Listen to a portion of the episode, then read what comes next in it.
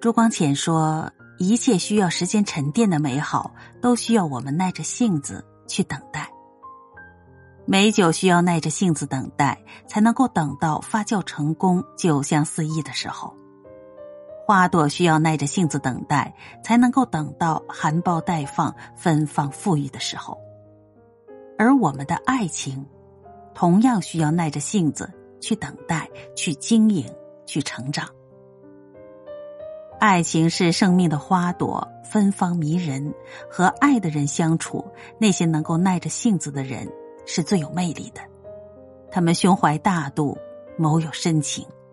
他们用真情浇灌爱的花朵，用耐心守护情的嫩芽。因为他们知道，两个人一颗心需要磨合，更需要耐着性子的等待和守候。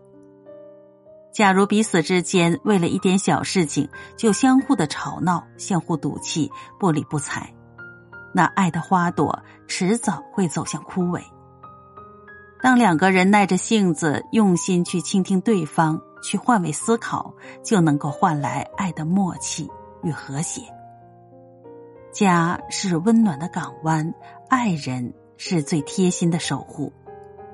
当爱的人烦了。闷了，不妨耐心的听他唠叨；当爱的人哭了、累了，不妨耐着性子听他倾诉。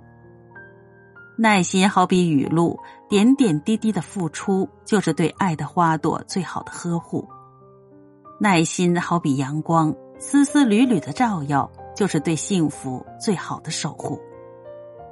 富兰克林曾经说过。能够拥有耐心的人，能够拥有他想要的一切。对爱的人耐心，会让我们克服浮躁，学会温柔；会让我们学会等待，杜绝盲目；会让我们学会担当，舍弃自私；会让我们学会包容，远离计较。